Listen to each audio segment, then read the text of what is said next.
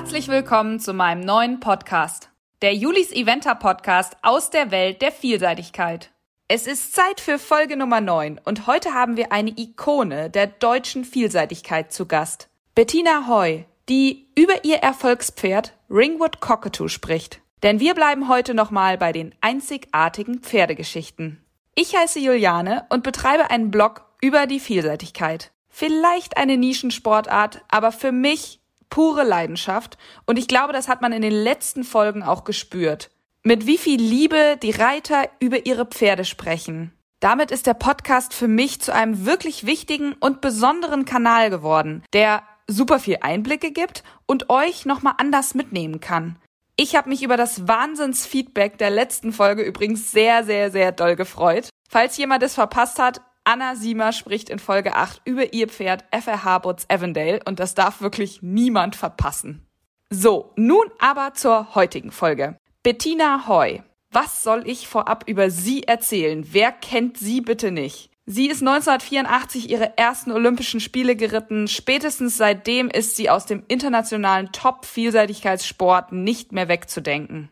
Sie war auf allen großen Championaten dieser Welt und sie hatte einige Erfolgspferde. Ich habe mir jedoch eins herausgepickt, den großen Schimmel Ringwood Cockatoo, mit dem sie 2006 zu den goldenen Reitern in Aachen zählte und eine ganze Reihe von beachtlichen Erfolgen hinlegte. Vorletztes Jahr ist er im Alter von 28 gestorben, zehn Jahre nach seinem letzten Auftritt in Kentucky. Ich wünsche euch nun super viel Spaß und jetzt geht's los.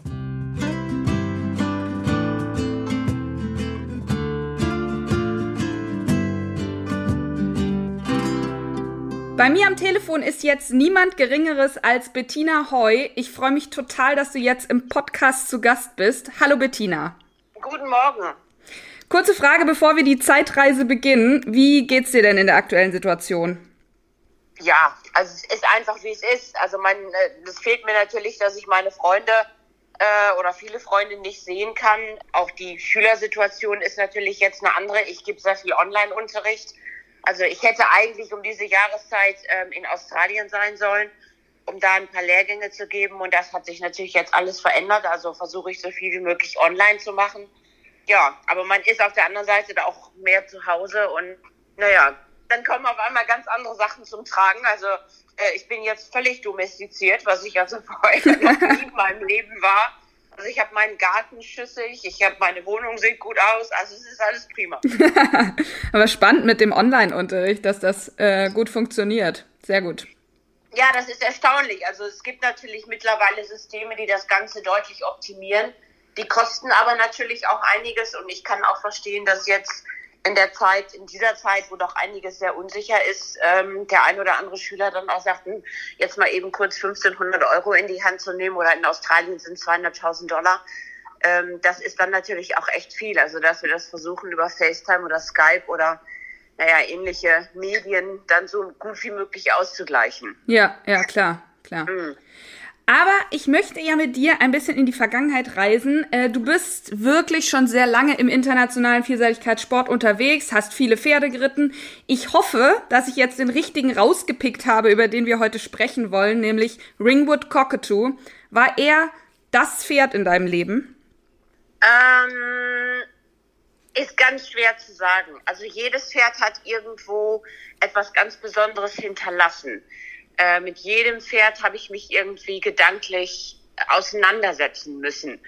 Ähm, Cockatoo ist natürlich jetzt gerade gerade diese Woche ähm, wieder ganz aktuell auch für mich, ähm, weil jetzt diese Woche ist Kentucky und das war ähm, vor elf Jahren seine letzte ganz große Veranstaltung. Und naja, da kommen natürlich unheimlich viele Erinnerungen hoch. Er ist damals schon 18 gewesen, also was natürlich auch wirklich ein stolzes Alter ist für ein Pferd mit 18 dann noch ähm, in so einer schweren Prüfung mit Reise und so weiter, also in einer Fünf-Sterne-Prüfung Zweiter zu werden und das auch nur ganz knapp. Ähm, und hinzu kam, was wir vor Ort gar nicht gemerkt haben, ist, dass er sich wirklich ein Virus irgendwo eingefangen hat. Ob jetzt dort in der Quarantäne bei Ankunft oder wo auch immer, aber ähm, er hatte im Grunde genommen eine Infektion und ist also die wurde erst offensichtlich, als die Prüfung vorbei war und ist eben mit dieser Infektion ja doch dann letztendlich nah genug an die Westzeit gelaufen im Gelände und das ist schon eine mega Leistung. Also für, für ein Boah. Pferd wie Cockatoo, ja, der auch letztendlich nicht der allermutigste war. Deshalb hatte ich dann auch in großen Prüfungen ja doch immer mal so die ein oder andere Verweigerung. Alles, wo er so die Landestelle nicht ganz gut einsehen konnte, wo er wirklich zuerst sein Herz rüberschmeißen musste. Ähm, da hat er dann auch schon mal gesagt, hm, ist mir jetzt nicht so ganz geheuer. ähm, und das war in Kentucky, das war, war so krass, weil ich hatte zwei Situationen, ähm, wo es eigentlich eine für ihn nicht gute Distanz war und er trotzdem gesprungen ist, wo ich wirklich gedacht habe, boah, so im Nachhinein, er hat gewusst, das ist die letzte große und ähm, wir haben so eine tolle Zeit miteinander gehabt und jetzt hau ich noch mal alles raus, was geht. Boah, du kannst mich doch nicht bei der ersten Frage schon zum Weinen bringen.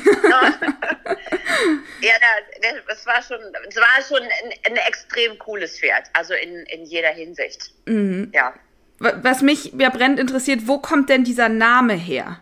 Also Ringwood ähm, ist ein Handelsstall. Also viele denken, dass das ein Gestüt ist, ist es aber nicht. Das ist die Familie Lennart in, in Irland. Ich weiß gar nicht genau wo, im Süden von Irland. Ich bin da auch noch nie gewesen. Er, die Iren so sind, die erzählen auch immer, ich wäre auf den Hof gekommen und wäre also sofort verliebt in das Pferd gewesen, was gar nicht stimmt. Also ich bin da, wie gesagt, noch nie gewesen. Ähm, aber alle Pferde, die also von diesen, aus diesem Handelsstall kommen, heißen Ringwood. Und ich nehme an Cockatoo, weil er Schimmel ist. Okay. Also der Vogel Cockatoo ist ja nun weiß. Also ich nehme an, dass das die, ähm, der Zusammenhang ist. Daher ist, glaube ich, oder so ist der Name entstanden. Und äh, hatte er einen Stallnamen dann auch oder hast du ihn immer Cockatoo genannt? Ja, eigentlich Cockatoo. Okay. Ja. Und seit wann hast du ihn geritten? Also jetzt muss ich einmal überlegen. Ähm, wenn ich das richtig in Erinnerung habe, ist er 99 für Andrew gekauft worden. Also Andrew hatte Lehrgänge gegeben in Australien und ähm, hatte in seinem Lehrgang einen älteren Mann, der gesagt hat, er würde Andrew gerne ein Pferd kaufen. Mhm. Und dann sind die, hat Andrew also mehrere Pferde probiert. Zur gleichen Zeit war er auch für, für einen Schüler unterwegs ähm, für den haben wir dann, also da hatte uns jemand kontaktiert und sagt, Mensch, wir wissen also genau das richtige Pferd für, für diesen einen Schüler.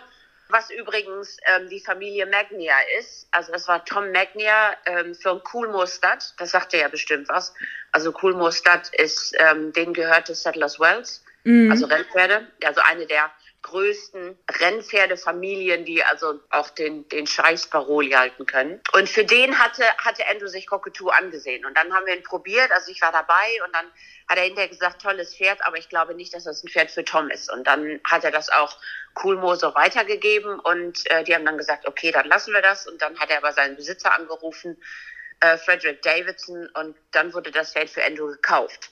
Mhm. Und dann war das eigentlich von Anfang an passte das nicht ganz. Also die hatten relativ wenig Harmonie, die haben sich unheimlich aufgerieben aneinander, ähm, sodass sich also beide, weder Pferd noch Reiter, miteinander wohlgefühlt haben. Und dann habe ich zwischendurch mal immer, also im Training sowieso, aber zwischendurch dann auch mal die ein oder andere Prüfung geritten, wenn Endo so viel Pferde hatte. Dann kam 2000 und Endo wollte mehr, wollte also auch, was jetzt vier Sterne ist, mit ihm reiten.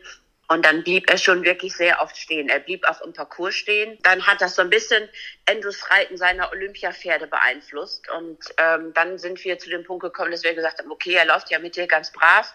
Dann reitest du einfach nochmal eine Klasse niedriger, also drei Sterne. Mhm. Und du reitest ihn erstmal und er kann sich dann auf seine Olympiapferde konzentrieren. Ja, und dann waren wir nach Sydney sind wir in Spanien gewesen, da habe ich zwei Prüfungen gewonnen.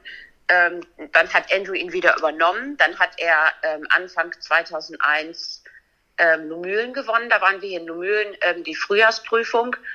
Und dann ging es eben, genau, da war Maul- und Klauenseuche und dann ging das wieder los mit dem Stehenbleiben und dann auch so stehen geblieben, dass Endo auch mal runtergefallen ist. Und dann hat der Besitzer gesagt, Mensch, das hat doch mit Bettina ganz gut funktioniert. Wollen wir das nicht ändern? Wollen wir das nicht wechseln? Und so habe ich ihn dann zu reiten bekommen. Ach was. Siehst du, ja. das wusste ich nicht. ja, also weil wir hatten irgendwie, also ich würde das jetzt mal so ein bisschen vielleicht auch so die deutsche Art zu reiten nennen. Dass mhm. ich also meine Pferde doch so ein bisschen mehr aufnehme, ein bisschen Körperspannung herstelle. Und das war genau die Art, die Cockatoo brauchte, um dieses Selbstbewusstsein aufzubauen, um sich sicher zu sein, ich kann das. Ja. Und Endo, der ja eher so alles aus einem Tempo und auch mal die erste Distanz nimmt und mhm. gerne ja auch sehr schnell reitet, das ähm, fand Cockatoo überhaupt nicht gut. Das Lachen überhaupt nicht. Aber du hattest es in der Zeit ja wirklich mit Schimmeln, ne? Watermill Stream, ja. Woodsides Ashby, Cockatoo. Genau. Hattest du einen genau. ziemlich guten Groom, hoffe ich? naja, dreckig natürlich schon, schon sehr, aber ähm, ich glaube, was, äh, was das immer das Wichtigste ist, dass die Box sauber ist. Und die waren unsere Pferde in England ja ohnehin eigentlich auch immer eingedeckt. Also ja. ich habe ja selten wir haben die ja selten uneingedeckt und dann hält sich das ja mit dem Saubermachen ein bisschen in Grenzen. Aber war das Zufall oder hattest du eine besondere Vorliebe für Schimmel? Also ich mag Schimmel sehr gerne. Ich habe ja auch zwei tolle Ponys gehabt. Ähm, als Kind schon die Schimmel waren. Jetzt habe ich wieder zwei Schimmel eine Stute und ein Wallach für die Dressur. Also ich habe schon ein Fable für Schimmel, das kann man definitiv sagen. Ich mag sie und ich gucke auch immer zweimal hin, wenn ich irgendwann Schimmel sehe. und wie war Cockatoo dann so im Reiten? Gut, ich meine, jetzt war das so ein bisschen wechselhaft, aber wie hat er sich angefühlt? Also ihm viele Sachen leicht oder waren da auch Sachen, wo du sagst, boah, da musste ich echt hart dran arbeiten? Eigentlich nicht. Also eigentlich fiel ihm alles relativ leicht. Also er war äh, unglaublich durchlässig. Also er war unheimlich schön dressurmäßig zu reiten. Ähm, hat alles auch sehr schnell gelernt, also dressurmäßig sehr schnell gelernt. Also da war er wirklich toll zu reiten. Und dadurch, dass er so rittig war, ich würde jetzt nicht sagen, dass er mega vorsichtig am Sprung war, aber dadurch, dass er so extrem gut zu reiten war und so extrem durchlässig, konntest du ihn eben immer in die optimale Distanz im Parcours bringen. Also du konntest ihn genau so reiten, wie du ihn reiten musstest, damit er fehlerfrei sprang. Und das war sicherlich eine Sache, die mir etwas mehr liegt, weil ich so auch mit diesen westfälischen Warmblütern auch groß geworden bin, die mhm. ja auch nicht, also zumindest damals die, die ich hatte, auch nicht unbedingt so vorsichtig waren ähm, am Sprung, aber die ich dann trotzdem bis M&S geritten bin, weil ich gelernt habe, die so zu reiten, ähm, dass sie eben möglichst fehlerfrei sprangen. Und das kam mir dann, also diese Art äh, zu reiten, kam mir dann bei Cockatoo sehr zugute.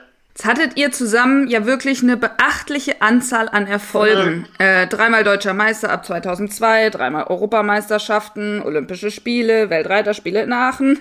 Ich weiß jetzt nicht ja. so richtig, ähm, nach welcher Story ich am besten fragen soll. Deswegen habe ich gedacht, ähm, du entscheidest das am besten. Welche Story ihn vielleicht auch ja so am besten beschreibt. ist echt schwer zu sagen. Also ich sag mal, Kentucky muss ich jetzt so im Nachhinein sagen, mit 18, da nehme ich wirklich meinen Hut ab. Aufgrund dieser zwei äh, Situationen, die ich im Gelände hatte, aufgrund der Tatsache, dass er ein Virus hatte. Ähm, da hat er die Dressur schon mit Abstand gewonnen. Ähm, das, was mich daran gehindert hat, zu gewinnen, war einfach, ähm, dass ich nicht schnell genug war im Gelände. Ähm, er war fehlerfrei im Parcours und das aufgrund dieser ganzen widrigen Umstände. Aber ich meine, der erste Gewinn, die, also die erste fünf Sterne in Numülen war natürlich eine coole Geschichte. Aachen war toll. Äh, dann hat er Po gewonnen, die fünf Sterne. Also es wäre unheimlich schwer, jetzt einen Moment rauszugreifen, ganz ehrlich, ganz ehrlich sagen. Also die, dann kommt natürlich unsere, unsere tragische Veranstaltung von Athen dazu, die natürlich im ersten Moment uns alle unheimlich stolz gemacht hat Wobei Athen jetzt ähm, im Gelände nicht so schwer war, muss man sagen. Also im Gelände war das von der Höhe und von der Breite, äh, von den Anforderungen im Vergleich zu den anderen Prüfungen, die er gegangen ist, mhm. war Athen nicht so schwer. Von daher für ihn als doch ein bisschen kleiner Hasenfurz waren die anderen Prüfungen und die anderen Championate eine deutlich größere Herausforderung ähm, und auch eine bemerkenswertere Leistung im Endeffekt. Ja. Wenn du jetzt sagst, ähm, er hatte immer dieses, wo er die Landestelle nicht so richtig einsehen konnte, ja. dann bist du dann Geländestrecken auch so abgegangen, dass du gesagt hast, okay, da und da könnte es zu einem Problem werden. Wie hast du dich da drauf vorbereitet dann? Ich meine, es ist ja für alle, die ein Pferd haben, wo was auf spezielle Sachen reagiert, auch spannend, wie du mit der Geschichte dann umgegangen bist es ist witzig, dass du das fragst, weil ich war gestern bei einer Schülerin und habe ihr erzählt, ähm, ich weiß gar nicht, wie wir drauf kamen, dass äh, zu der Zeit, wo ich Cockatoo hatte, dass wenn ich das Gelände abgegangen bin, ich ganz oft gefragt wurde, warum ich so böse gucke. und, ähm, und ich bin wirklich gedanklich mit dem Messer zwischen den Zähnen das Gelände abgelaufen. Also, also eigentlich von, vom ersten bis zum letzten Sprung, weil ich mich gedanklich in so eine Phase äh, so eine Stimmung reinarbeiten musste, wo ich hochkonzentriert bin, aber schon ja zum, mit wesentlich mehr Druck reiten musste, also auf, auf mich selber auch bloß keinen Fehler zu machen, ähm, als auch den Druck in der Vorbereitung dieses Pferd, weil der war ja nun auch groß und schwer, ihn, ihn so in eine Körperspannung zu bringen, ähm, dass er einfach auch nicht daran zweifelt, dass er das kann. Mhm. Und ähm, also ich bin immer das, also ich bin ein, glaube ich, ein einziges Mal das Gelände mit Endo abgegangen zu der Zeit und die anderen Male immer alleine und wollte auch mit keinem reden, weil ich mich, wie gesagt, gedanklich in, in, in diese Phase bringen musste, wo ich weder rechts noch links gucke, hundertprozentig meinen Weg habe, genau wusste bei diesen kritischen Sprüngen, wie dicht ich reiten muss, wie früh ich aufnehmen muss, äh, wie sehr ich ihn zusammenhalten muss und zur Not auch mal die Stimme einsetzen muss, damit er ähm, wirklich ja, realisiert, dass er das kann und dass er keine Angst haben muss.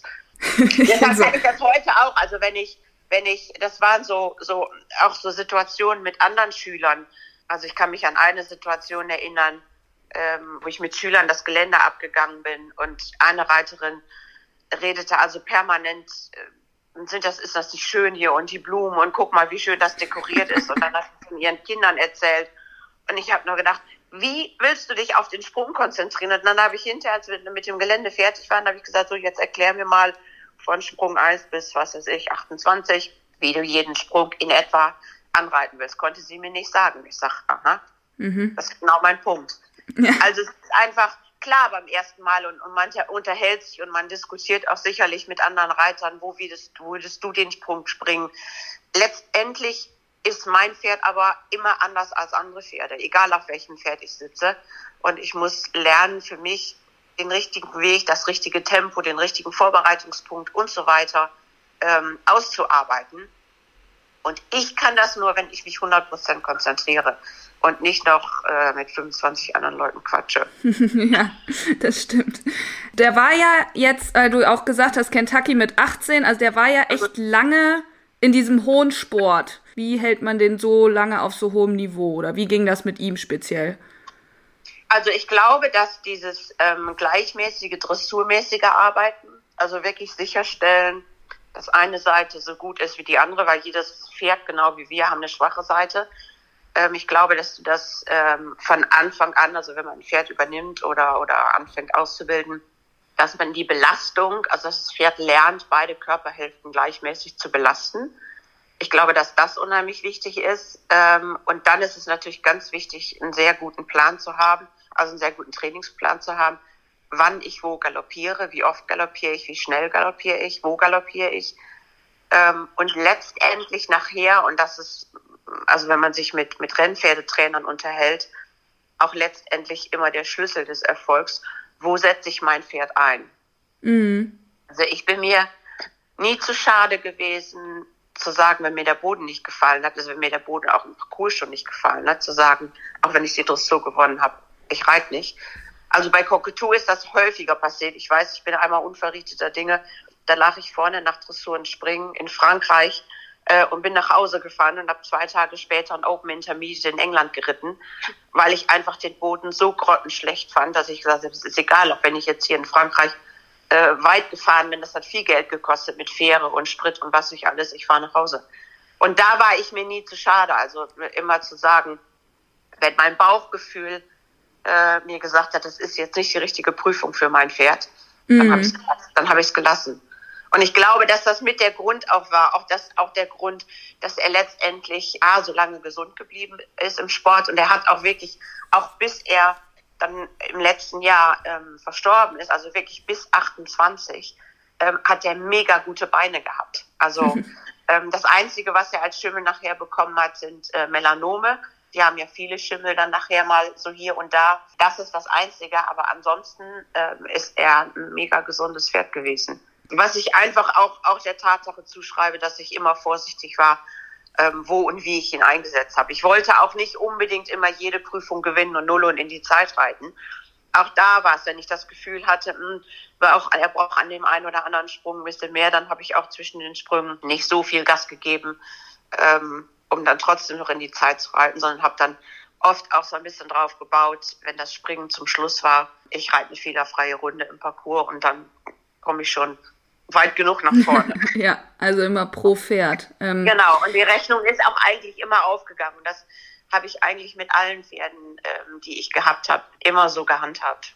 Jetzt hast du vorhin schon angesprochen, du bist äh, mehrere Male fünf Sterne geritten, also heute fünf Sterne, früher war es vier Sterne, es ist ja alles sehr verwirrend mit dem Sternesystem.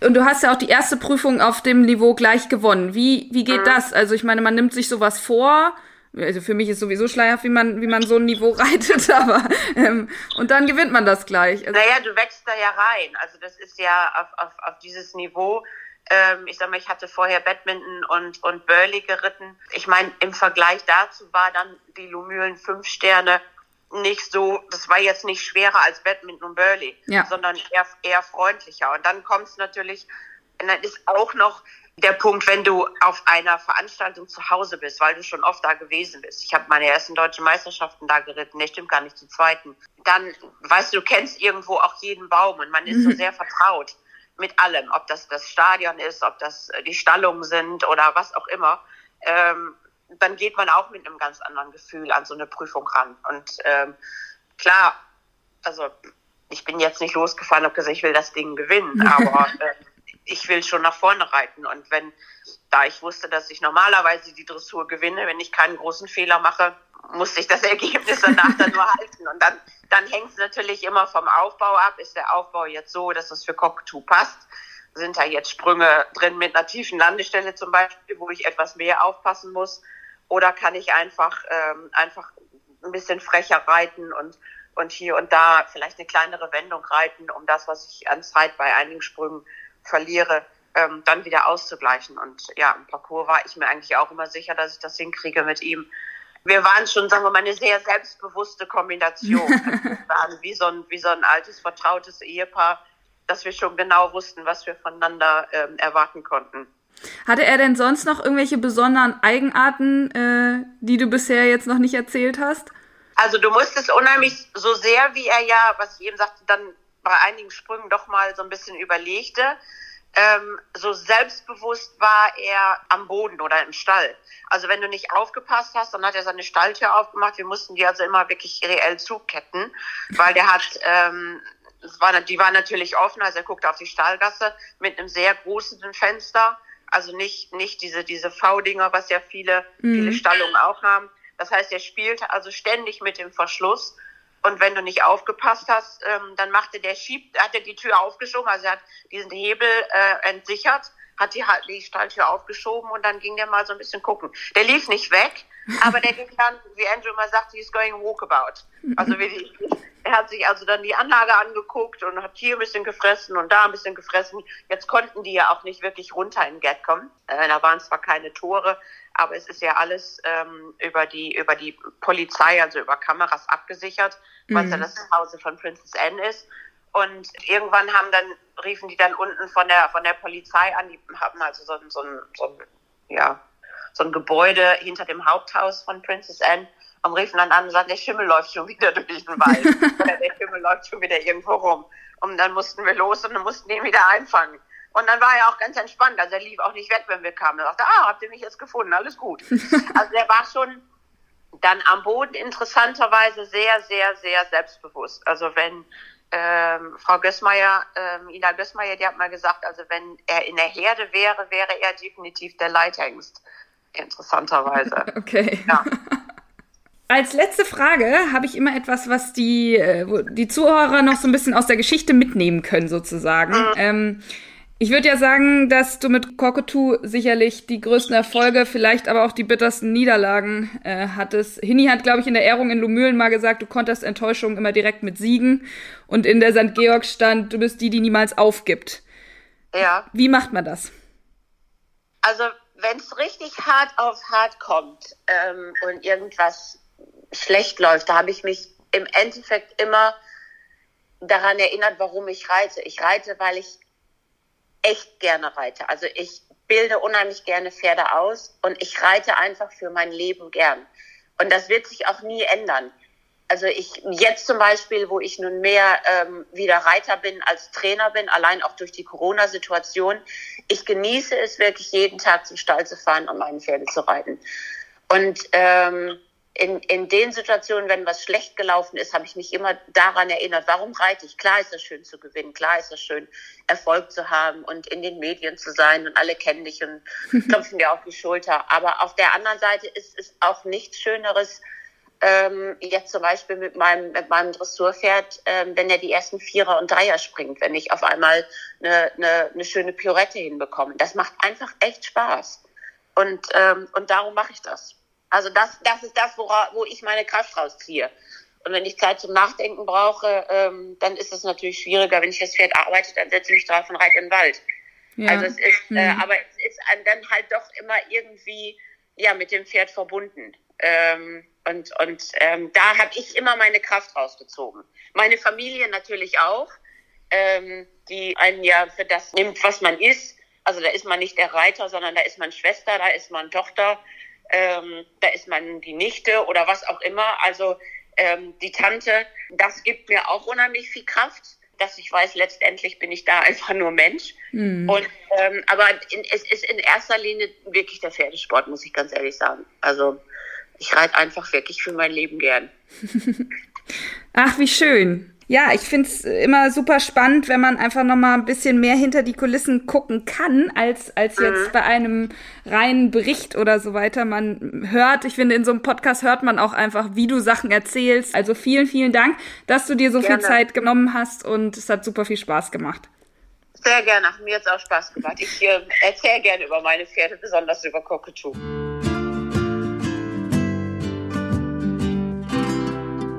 Jedes Pferd ist anders, oder wie war das? Da kann man noch so viel recherchieren. Viele Sachen kriegt man eben nur raus, wenn der Reiter es selbst erzählt. Und genau das finde ich so spannend an dieser Reihe.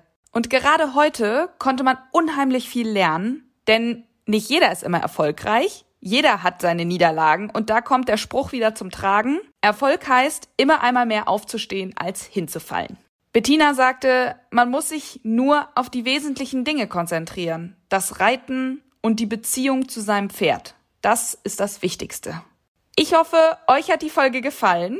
Wir unterbrechen die Pferdegeschichten für die nächsten Folgen und wenden uns einem mindestens ebenso spannenden Thema zu, unseren Nachwuchsreitern. Wie kommt man eigentlich in diesen Sport, die Vielseitigkeit? Wie wird man erfolgreich? Wie läuft das ab im Junioren- und junge Reiteralter? Es gibt so viele Fragen und dafür habe ich mir erfolgreiche Unterstützung geholt. In der nächsten Podcast-Folge spreche ich mit Jerome Robinet. Ihm wurde letztes Jahr das Goldene Reitabzeichen verliehen. Da war er gerade 21 Jahre alt. Ein ziemlich spannender Weg bis dahin, über den wir dann in der nächsten Folge mehr erfahren. Bis dahin freue ich mich auf euer Feedback und natürlich eure Abos. Stay tuned und bleibt gesund.